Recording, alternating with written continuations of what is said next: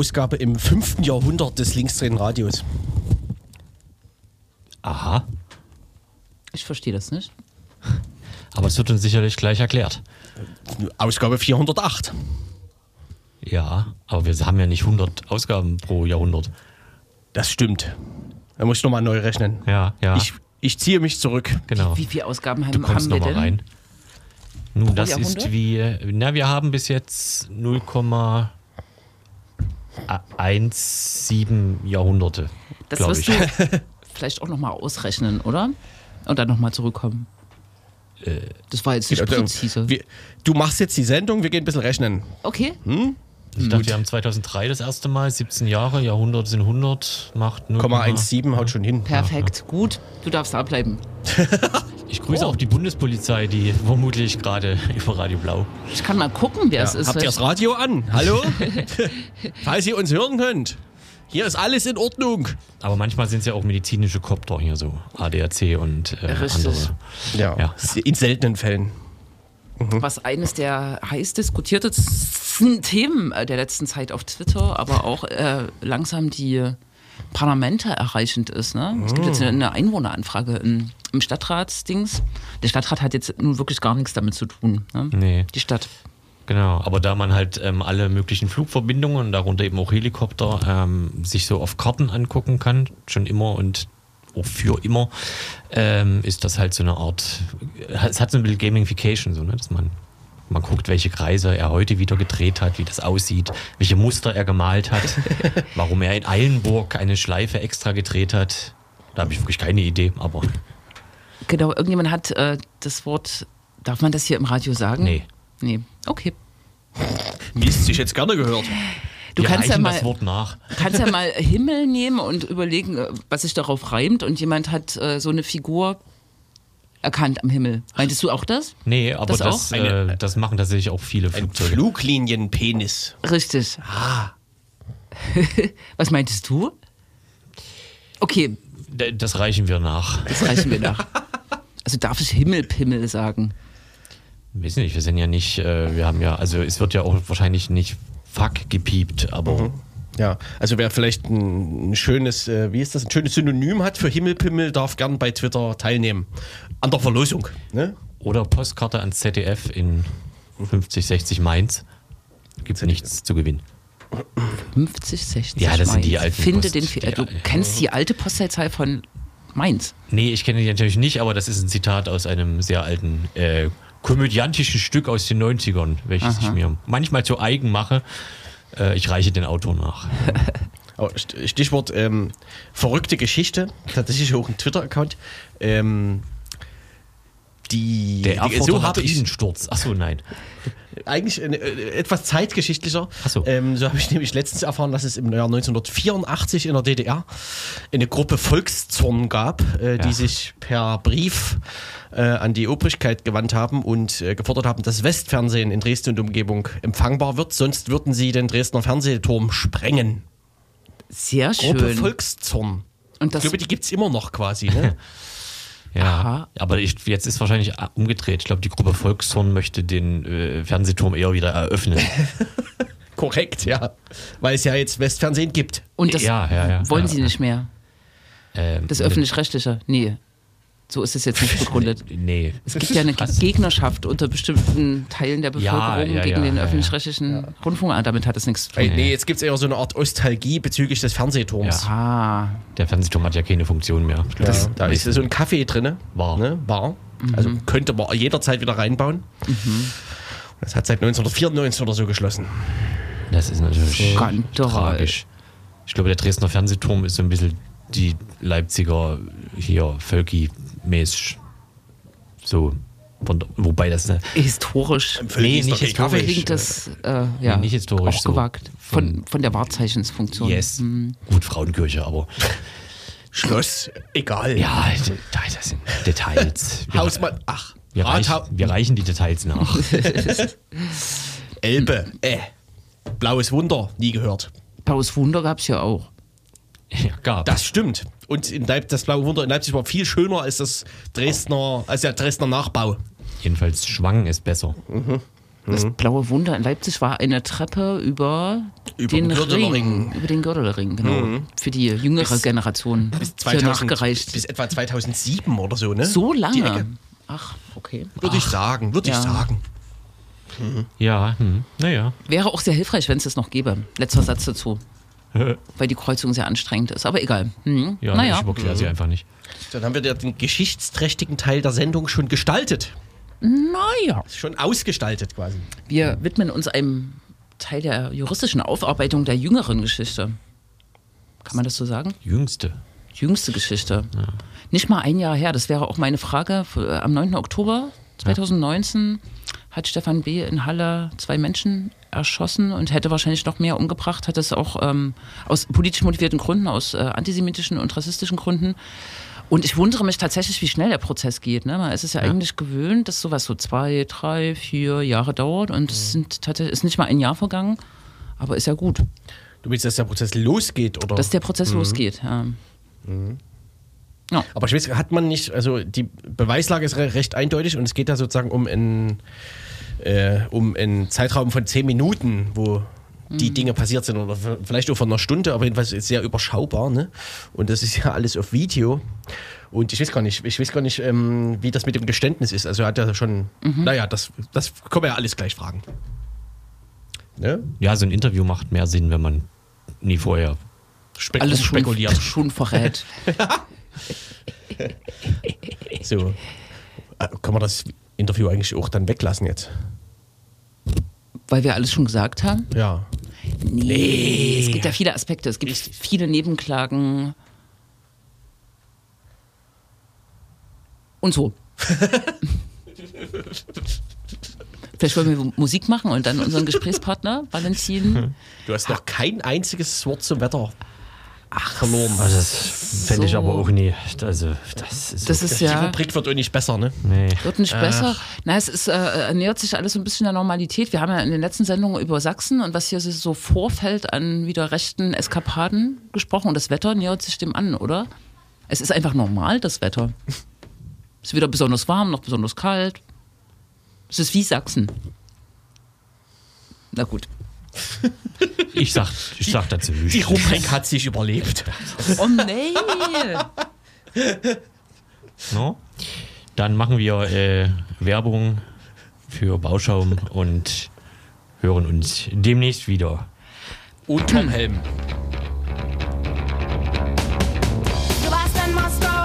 Als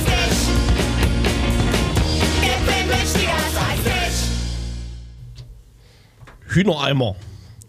Acht Eimer Hühnerherzen.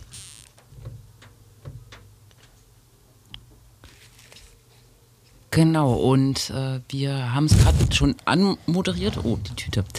Ähm, am, äh, Im Laufe der Woche, ich glaube am Dienstag, äh, war der Prote Pro Prozessauftakt äh, wegen ähm, dem ja, wegen der, äh, ähm, dem Anschlag, dem rechtsmotivierten, rassistisch, antisemitisch äh, motivierten Anschlag, den es am 9. Oktober äh, 2019 in Ha- in Halle gab, dem zwei Menschen tatsächlich zum Opfer fielen und äh, es wäre wahrscheinlich viel schlimmer ausgegangen. Ähm, der Prozess äh, startete unter großer Medienöffentlichkeit und wir sprechen jetzt mit Valentin Hacken von ähm, Halle gegen Rechts, Sprecher äh, von Halle gegen Rechts, der den Prozess tatsächlich beobachtet, äh, der jetzt in Halle gestartet äh, ist. Hallo Valentin. Hallo, vielen Dank für die Einladung. Ja, schön, dass du mit uns äh, sprechen willst. Genau. Ähm, ich würde vielleicht einfach mal äh, die Anfangsfrage stellen, so einleitend.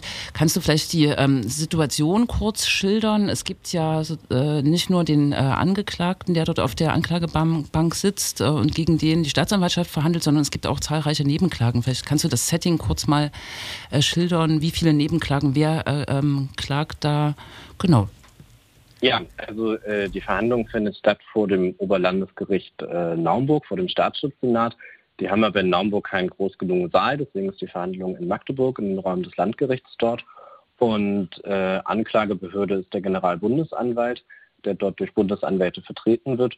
Und wichtig, und ich glaube auch vor allen Dingen wichtig, damit der Prozess ähm, erfolgreich sein kann, äh, ist natürlich die Nebenklage. Es sind momentan 43 Nebenklägerinnen und Nebenkläger, die durch im Moment 21 Anwälte und Anwältinnen vertreten werden. Ich sage im Moment, weil gerade am zweiten Tag sind nochmal zwei Personen zur Nebenklage zugelassen worden. Ein Ehepaar, das an dem Tag auch äh, in der Synagoge war, in Halle. Und ähm, genau, die Nebenklägerinnen und Nebenkläger haben natürlich die Möglichkeit, äh, eben auch Zeuginnen und Zeugen zu befragen, können Beweisanträge stellen, äh, was sehr wichtig ist, weil sonst müsste man sich darauf verlassen, dass die Generalbundesanwaltschaft das alleine hinbekommt. Da kann man, glaube ich, begründet Zweifel dran haben. Vielleicht kann man zum äh, Einstieg fragen äh, und du uns sagen, was ähm, die staatsanwaltschaftlichen Anklagepunkte sind. Ne? Also äh, wir wissen, also es gab auf jeden Fall zwei Morde, aber das hängt ja wahrscheinlich davon ab, wie viel genau damals in der Synagoge waren, dessen Tür, deren Tür ja zum Glück nicht nachgegeben hat.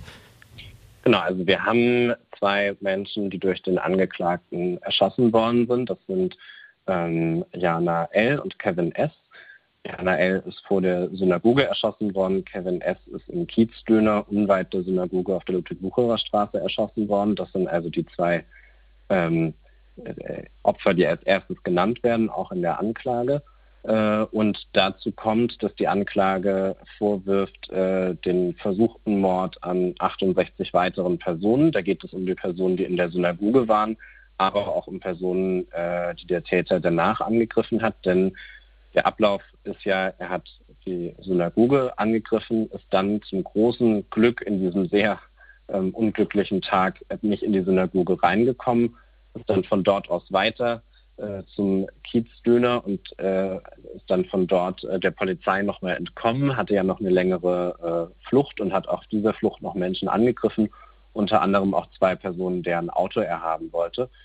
Ähm, und es gibt zwischendurch noch den Moment, wo er beinahe zwei schwarze Personen überfahren hätte, eine Person dabei auch verletzt hat. Das heißt, es gibt eine Reihe von ähm, Personen, die betroffen sind durch seine Taten. Das ist also umfasst von der Anklage und dazu kommen dann noch weitere Delikte äh, wie Volksverhetzung, äh, wie Straßenverkehrsdelikte, aber im Mittelpunkt steht natürlich äh, der, das, was ihm vorgeworfen wird, der Mord, also die, das Erschießen der zwei Personen und der Versuch eben deutlich mehr Personen zu töten. Der Generalbundesanwalt hat äh, oder die Generalbundesanwaltschaft hat damals recht schnell den Fall an sich äh, herangezogen, was ja immer so ein Hinweis darauf ist, dass ähm, die Motivation der Tat eine, naja, recht spezifische ist, eine staatsgefährdende oder zum Beispiel in dem Fall eben rechtsextremistische äh, eingestufte ähm, Tat etc. Kannst du, äh, kannst du dazu was sagen? Ich, wir hatten jetzt auch im Vorfeld ähm, kurz bei der Sendung äh, hier gesagt, dass es gefühlt relativ schnell ging sozusagen, dass es jetzt die Anklage erhoben wird und der ähm, Prozess beginnt. Ähm, wie kam es denn dazu, dass das im Prinzip alles so in Anführungszeichen offensichtlich äh, scheint, was die Motivlage ist etc. Ich denke, das lässt sich hauptsächlich dadurch erklären, dass ja der Angeklagte seine Taten live ins Internet gestreamt hat und dieser Stream ist aufgezeichnet. Und dadurch gibt es ein Video, auf dem ähm, die Taten ja zu sehen sind, auf dem er auch äh, zu hören ist und auch sich dazu äußert, was er da tut. Und er hat kurz vor seiner Tat ja zwei äh, Dokumente veröffentlicht, unter anderem eine Liste äh, mit den Waffen, die er selbst hergestellt hat und die er einsetzen wollte und ja auch in Teilen eingesetzt hat. Und äh, einen zweiten kürzeren Text, und da beschreibt er schon sehr genau, was sein Plan war. Also so viele Jüdinnen und Juden äh, zu töten, äh, wie er das kann, schreibt ein äh, bisschen was noch darüber, äh, was er zuvor überlegt hat. Also er hatte auch überlegt, schreibt dort, ähm, äh, Muslimen und Muslime anzugreifen oder ein linkes Zentrum anzugreifen. Ähm, das linke Zentrum schreibt da muss man damit rechnen, dass, äh, dass die da irgendwie Sicherheitsvorkehrungen haben und es nicht so einfach ist. Und außerdem seien ja Jüdinnen und Juden äh, das wichtigste Ziel, seine größten Feinde äh, und äußert sich, also das entspringt so einem krassen antisemitischen Bahn über ähm, die vermeintlich äh, äh, dramatischen üblen Einfluss von Jüdinnen und Juden. Und also das war ja alles sehr, sehr schnell klar, weil es eben öffentlich war und zugänglich war. Äh, und ich denke, das hat auch dazu beigetragen, dass eben dann schnell der Generalbundesanwalt den Fall an sich ziehen konnte und eben äh, die Ermittlungen auch nicht so lange gebraucht haben. Und, und das ist dann die Kehrseite, ich denke, es ist halt auch insofern schnell gegangen, als dass ja der Generalbundesanwalt sich schnell festgelegt hat, dass man es mit einem Einzeltäter zu tun hat. Und wenn man davon ausgeht, muss man ja jetzt nicht noch äh, wahnsinnig ermitteln, wer da drumherum war. Ähm, sondern hat ihn ja dann. Er war in, er ist ja von der Polizei festgenommen worden, ist in U-Haft gekommen und damit hat man aus Sicht des Generalbundesanwalts ja alles, was man braucht für den Prozess. Man hat einen Angeklagten, ähm, man hat Beweismittel und dann kann es losgehen. Ja, wir hatten schon äh, kurz noch über die Frage des Geständnisses geredet. Ist, ist, brauchst das? Gibt's das? Ist das notwendig jetzt in dem Fall? Ist eigentlich ähm, ist ja alles relativ eindeutig erstmal, ne? Das braucht nicht. Ähm, also es macht natürlich die Sache einfacher, ähm, aber die Videoaufzeichnung ist, ist ja eindeutig. Ähm, das heißt, man könnte ihn sicherlich auch äh, verurteilen, wenn er das alles abstreiten würde. Das tut er aber nicht. Er hat ja im Prozess ähm, sehr schnell klargemacht, dass er aussagen möchte und hat auch ausgesagt. Äh, und äh, er hat da auch ähm, gestanden, dass er die, dass er Jana und äh, Kevin äh, äh, erschossen hat und hat auch ganz klar gesagt, er wollte in diese Synagoge rein, er wollte so viele Menschen dort wie nur irgendwie möglich töten. Also daran lässt er überhaupt gar keinen Zweifel, dass das sein Ziel war. Vielleicht äh, tatsächlich jetzt zum äh, Prozess auch gesprungen. Ko konkret am Dienstag war der Prozessauftakt. Du ähm, ähm, beobachtest den Prozess, vielleicht so auch auf einer emotionalen Ebene. Wie, wie äh, hat es da seinen Auftakt gefunden? Wie, wie war das für dich? Wie hast du das wahrgenommen? Was passiert da? Wie agieren die Leute auch oder die Prozessbeteiligten? Es ist natürlich ein Riesenbetrieb rund um dieses Gericht. Es sind ganz viele Journalistinnen und Journalisten da, ähm, die da berichten. Es sind eben allein schon die 43 äh, Nebenklägerinnen und Nebenkläger plus die Anwälte und Anwältinnen. Ähm, es war weniger öffentliches Interesse, ehrlich gesagt, als ich vermutet hatte. Selbst am ersten Tag sind einzelne Plätze frei geblieben, sowohl für Journalisten. Da gibt es äh, 44 Plätze im Saal und es gibt nochmal 44 Plätze in einem äh, Medienraum. Da wird nur der Ton übertragen, aber den kann man da gut hören. Da waren nicht alle Plätze besetzt und auch Zuschauerinnen und Zuschauer hätten ein, zwei mehr da reinkommen können. Ähm, das ist natürlich eine krasse Belastung, insbesondere sich seine Aussagen anzuhören, nicht so sehr für mich, der ich als Beobachter da bin, sondern sicherlich natürlich vor allen Dingen ähm, für die NebenklägerInnen, äh, die da ja ähm, diesem wirklich krassen Antisemitismus, diesem krassen Rassismus ausgesetzt sind, einer Person ausgesetzt sind, die offensichtlich nichts bereut, außer dass sie nicht noch mehr Menschen töten konnte und dass, ähm, dass er äh, Weiße erschossen hat, das bedauert er im Nachgang. Ähm, und gleichzeitig ist aber die Nebenklage und die Nebenklägerin äh, sind ja nicht passiv in diesem Prozess. Ganz im Gegenteil, die nehmen eine sehr aktive Rolle ein. Die haben zum Beispiel auch, viele haben auf der Kundgebung, die vor dem äh, Landgericht stattgefunden hat, auch gesprochen, haben im Vorfeld äh, mit Videos, mit äh, Artikeln, mit Interviews sehr klar Stellung bezogen, haben sich auch politisch klar positioniert und betreiben übrigens ja auch einen eigenen äh, Blog, jedenfalls einige davon unter halle-prozess-report.de, wo sie zum Beispiel ganz zu Beginn schon eine Forderung aufgemacht haben, nämlich zu sein, äh, seinen Namen nicht zu nennen, ähm, um ihn nicht äh, noch bekannter zu machen mit seinem Namen und ihm die Plattform zu geben, die er sich ja ganz offensichtlich ähm, wünscht. Leider haben nicht alle Medien sich dieser Forderung angeschlossen, zum Glück haben es aber einige getan. ohne da jetzt ähm, oder anders, andersrum, ähm, ist ja eine gewisse Binsenweisheit, wenn man ähm, sagt, dass äh, diese Art der Anschläge, diese Art der Morde seit einigen Jahren äh, mehr oder weniger sich immer wieder selbst referenzieren. Ne? Dass es also äh, überall auf der Welt äh, immer mal und immer öfter solche rechtsterroristischen Anschläge gibt, die sich gerne gegenseitig irgendwie darauf äh, beziehen. Es spielt offensichtlich da eine große ähm, Rolle, dass das Ganze von den äh, Tätern teilweise wie so eine Art äh, reales Computerspiel gesehen wird, für das sie da Punkte sammeln ähm, wollen. Das ist irgendwie eine sehr abstruse und teilweise ja auch ähm, neue Szene. Kannst du, kannst du dazu ähm, was erzählen? Hat er dazu vielleicht schon irgendwas ähm, ausgesagt? Also hatte er da tatsächlich sowas wie ein Vorbild, was er erfüllen wurde, wollte? Genau, sowas.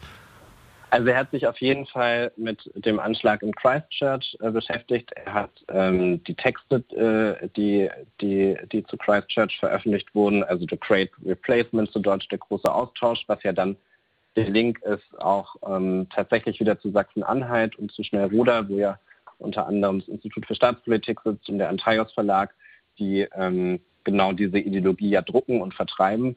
Ähm, da ein Link besteht. Er kennt offensichtlich auch die Identitären, hat er gesagt. Äh, da sagt er, deren Weg würde nicht funktionieren, weil die vom VS halt direkt beobachtet werden. Deswegen bleibt quasi nur der bewaffnete Kampf. Aber ähm, also es gibt eine klare Referenz auf jeden Fall zu Christchurch und damit hat er sich auf jeden Fall auch beschäftigt. Und äh, in der Befragung dann durch AnwältInnen der Nebenklage ähm, ist auch nochmal deutlich geworden, äh, dass das, was man so unter dem Begriff Internetkultur irgendwie meint, für ihn, also in dem Fall extrem rechter Internetkultur, äh, bei ihm auf jeden Fall relevant ist, also in Anspielung, indem wir zum Beispiel Ordner benennt auf seinen äh, Geräten, also oder Dateien benennt und so weiter. Da sind immer wieder Referenzen. Er verwendet auch den Begriff der Internet-SS zum Beispiel.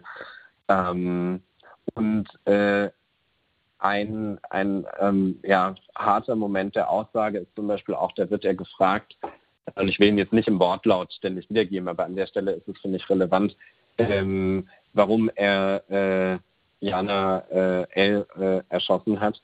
Ähm, und da sagt er unter anderem, er hätte doch gar keine Wahl gehabt, er hätte sich ja sonst total blamiert in seinem Livestream.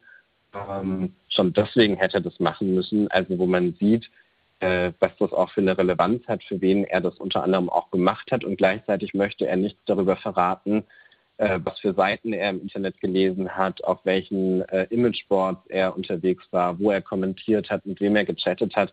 Da sagt er immer, das verrät er nicht. Ähm, er verrät diese Leute nicht, was ja auch nochmal wichtig ist für die Frage Einzeltäter oder nicht Einzeltäter. Ähm, er hat da mit ganz realen Menschen ja geschrieben und Kontakt gehabt und war schon deswegen äh, nicht alleine, neben dem, dass seine Ideologie ja auch andere teilen. Äh, aber er hatte ja mit sehr realen Menschen dort Kontakt, hat unter anderem ja auch eine Spende bekommen, eine Bitcoin-Spende bekommen. Ähm, also alleine war er da auf jeden Fall nicht.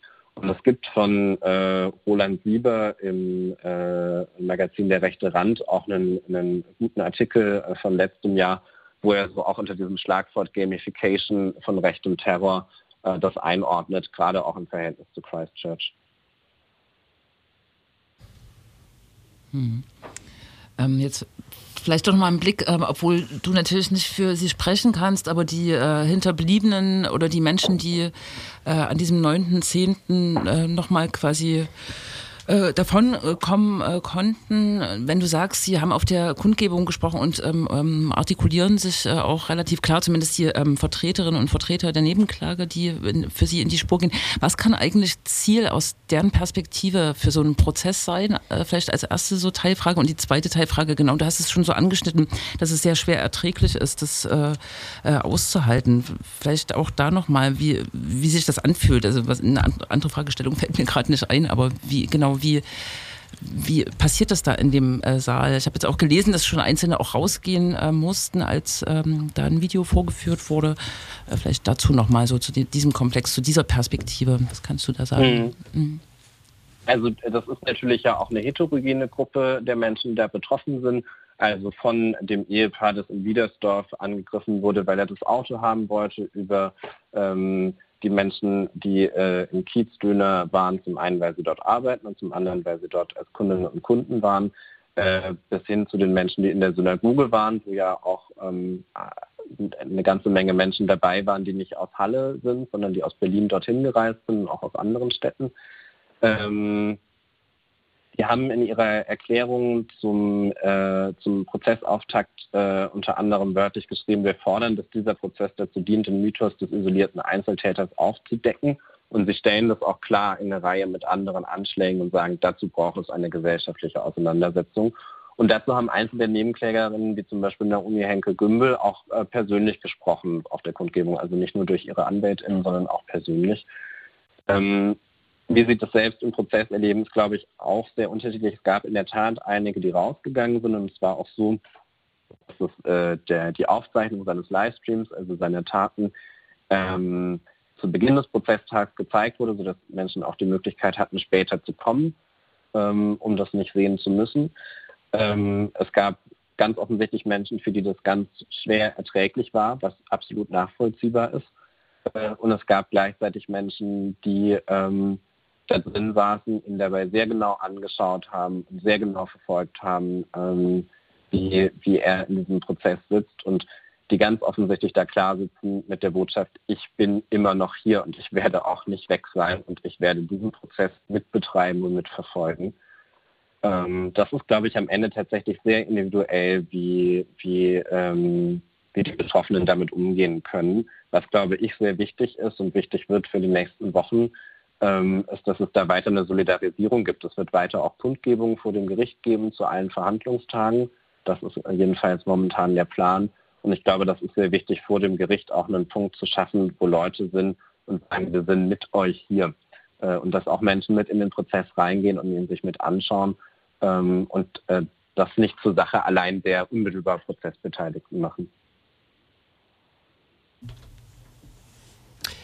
Kannst du äh, uns noch erzählen, ähm, was ähm, als, ich weiß nicht, ob das ein Konsens dann ist, was so, wie das funktioniert, Nebenklage und Staatsanwaltschaft etc., was das Sta Strafmaß angeht etc., also was eigentlich äh, ihn er erwarten sollte oder wird oder wie auch immer?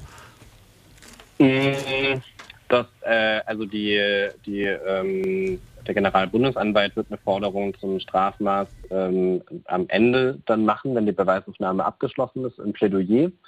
Ähm, da kann auch die Nebenklage äh, äh, natürlich sich dazu verhalten. Ähm, da, das kann ich tatsächlich nicht beantworten, ob es dazu, ähm, ob es dazu äh, schon eine Positionierung gibt. Ich gehe davon aus und das, was er erwarten kann, äh, ist natürlich, was auch ja wahrscheinlich erscheint, ist eine lebenslange Freiheitsstrafe mit anschließender Sicherungsverwahrung.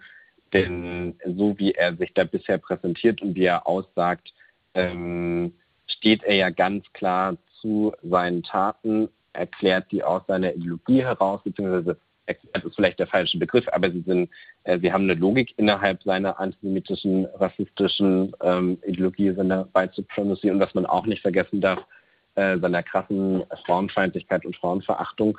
Äh, und damit lässt sich natürlich gut begründen zu sagen, äh, auch nach der Haft wird der potenziell eine Gefahr darstellen, unabhängig jetzt von der rechtspolitischen Frage, wie man die Sicherungsverwahrung beurteilt. Mhm. Okay, vielleicht, äh, wir, sind eigentlich am Ende so und vielleicht noch die kurze Frage, wie lange ähm, jetzt äh, avisiert ist, also ähm, wie es weitergeht und ähm, vielleicht können wir dich dann an einem späteren Zeitpunkt auch nochmal äh, ins Gespräch holen. Genau. Ja, gerne. Dann mit kurzer Antwort. Äh, die nächsten Verhandlungstage sind jetzt in der kommenden Woche, Dienstag und Mittwoch. Es wird äh, in den meisten Wochen Dienstag und Mittwoch verhandelt. Momentan ist der letzte Verhandlungstermin für den 13. Oktober angesetzt. Es können aber natürlich noch Tage dazukommen. Mhm. Alles klar. Vielen, vielen Dank, äh, Valentin, äh, für das Gespräch, aber auch, dass du da den Prozess beobachtest und da dran bleibst äh, für die Hörerinnen und Hörer. Halle ähm, prozess-report.de ist die, genau. äh, der Blog der Nebenklägerin und die Berichterstattung, die wir machen zum Prozess, findet man bei Radio Korax. Wunderbar. Vielen Dank. Danke dir. Vielen Dank. Bis bald. Ciao. Tschüss.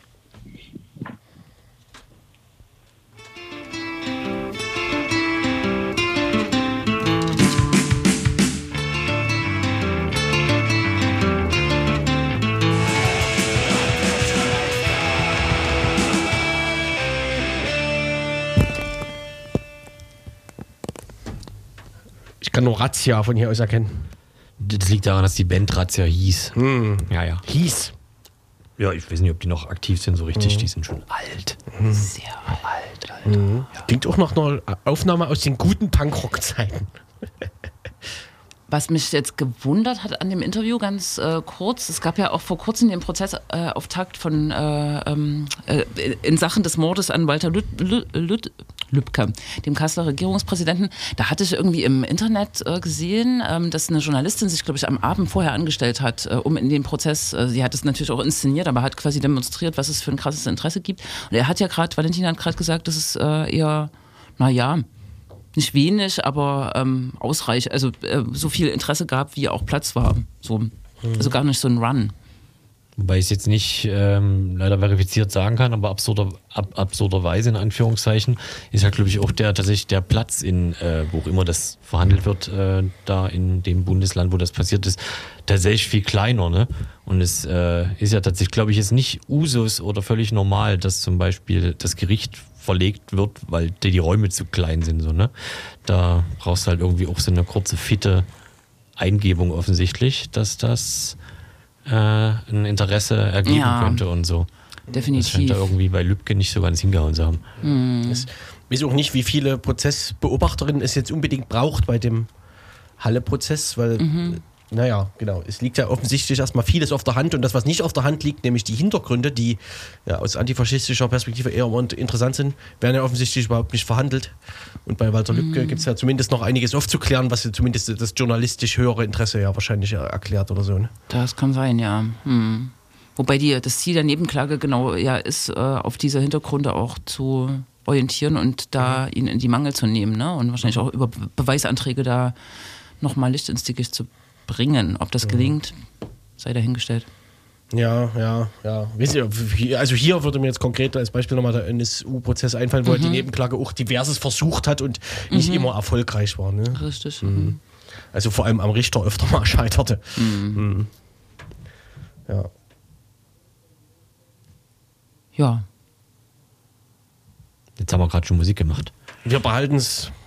Wir behalten es im Blick, gerade aufgrund der Nähe und kann ja auch empfehlen, sich äh, anzuschauen, zu diesen äh, Demonstrationen zu gehen. Das ist ja schon ein, ein wichtiger Punkt, glaube ich, da auch so ein, weiß ich nicht, einen Ort immer zu schaffen oder auch einen äh, politischen Ort zu schaffen vor dem Gericht. Genau. Und 18 Verhandlungstage soll es geben und im Oktober könnte man dann zum Beispiel Valentin Hacken hier wieder hören. Richtig. Könnte man meinen. Könnte man Korrekt. meinen. Was ist denn noch passiert? Was ist euch aufgefallen? Was wollen wir noch verhandeln? Es war warm. Achso. Ja. Es war warm. Du warst am Mittwoch bei einer Demonstration. Genau, es wird weiter viel demonstriert. In Leipzig tatsächlich jetzt auch am kommenden Sonntag wieder, das können wir als Termintipp bringen. Und am, am Donnerstag äh, gestern hatten libysche Geflüchtete äh, sich organisiert und sind auf die Straße gegangen, weil ihre Asylanträge doch zu großen Teilen abgelehnt äh, werden äh, vom Bundesamt für Migration und Flüchtlinge, aber auch die Widerspruchsverfahren an den Verwaltungsgerichten äh, offensichtlich auch explizit in Leipzig äh, negativ ausgehen. Und das ist besonders verwunderlich. Wurde auch viel über die innenpolitische Situation von Libyen gesprochen. Diesen Staat gibt's ja eigentlich nicht mehr seit dem äh, Sturz von äh, Gaddafi vor einigen Jahren. Und im Moment äh, es ist ein zer zerklüftetes Machtsystem dort, wo, glaube ich, zwei Seiten ähm, sozusagen auch so Terror ähm, äh, Milizen gegeneinander äh, kämpfen und jeweils von äh, verschiedenen europäischen Staaten oder internationalen äh, Mächten auch unterstützt werden. Aber so richtig, also es ist einfach ein Land, das zerfallen ist und wo es eigentlich keine richtigen Strukturen mehr gibt. Und wo äh, die Geflüchteten gestern auch zu Recht gesagt haben, in Libyen ist Krieg und äh, in Libyen ist es einfach nicht sicher. Ne? Und danach muss sich natürlich auch eine ähm, Asyl äh, oder eine Rechtsprechung äh, hier so ein bisschen orientieren, wo man sich fragt, was lesen die eigentlich für Länderreports und wo, wo haben die ihre Einschätzungen her? Ne?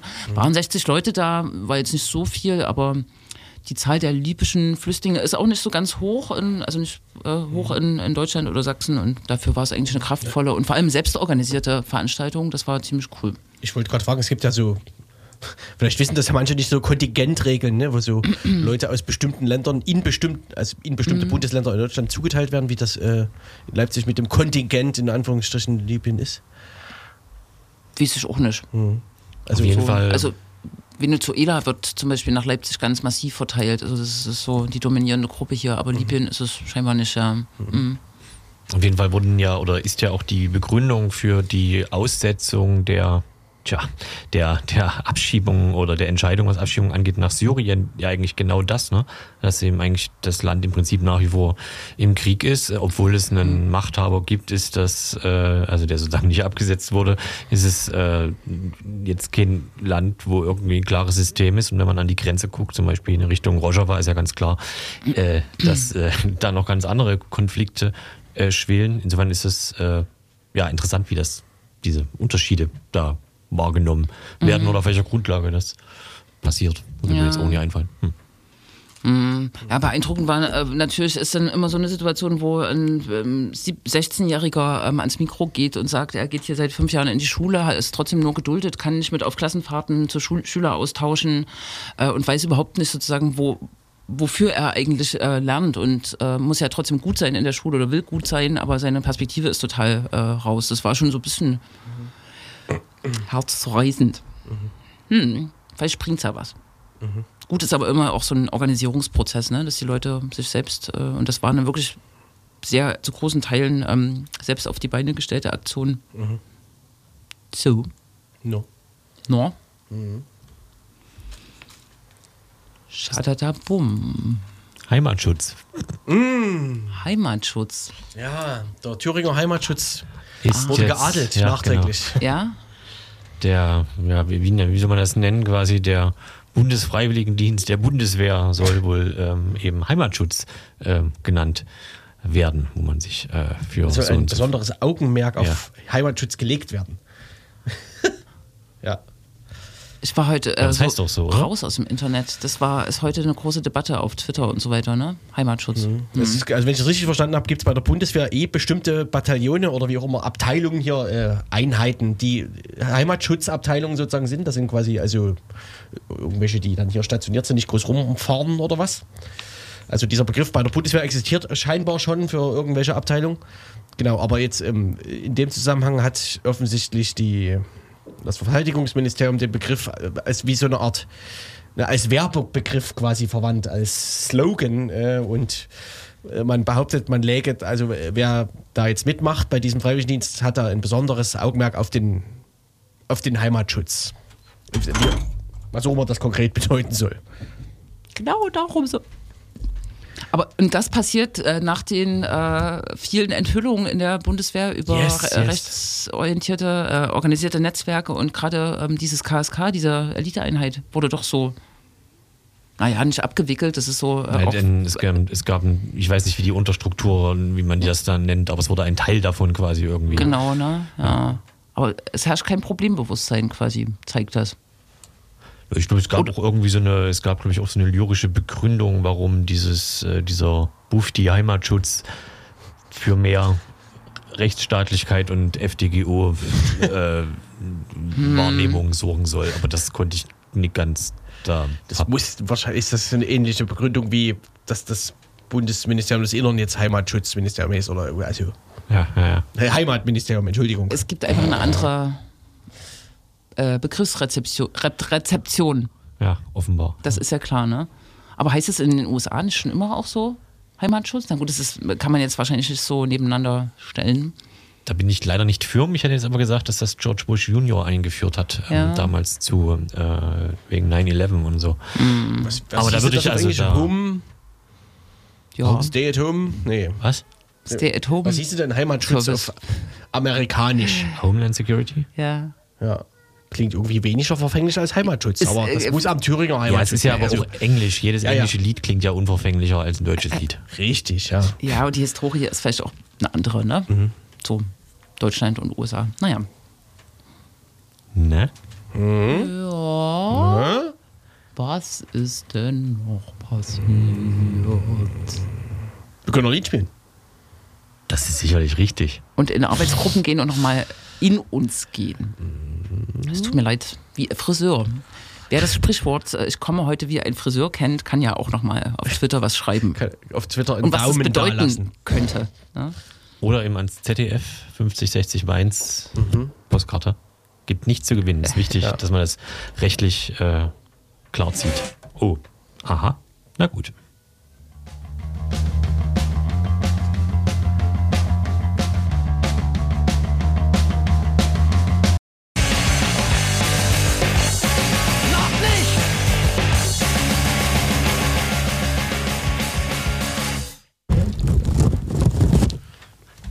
Kommando Sonnenmilch, natürlich. Ach, schön. Auch. Immer wieder schön. Ja, ja, Ja. klar. Begleitet uns auch durch fünf Jahrhunderte linksdrehende Radio. Gestern wurde ähm, das Album von Chris Aris auch von, äh, von Google äh, delistet, wenn ich das jetzt richtig äh, gesehen habe. Das ist dieser Mensch, der im sogenannten Kreis Bischofswerda da also ein Dorf eröffnen wollte, was sich jetzt als Häuschen oder Büro herausstellt, und zwar in Bautzen. Äh, und, Aber ähm, immer mit mehreren Ladengeschäften, wenn ich, mich nicht, wenn ich das richtig verstanden habe.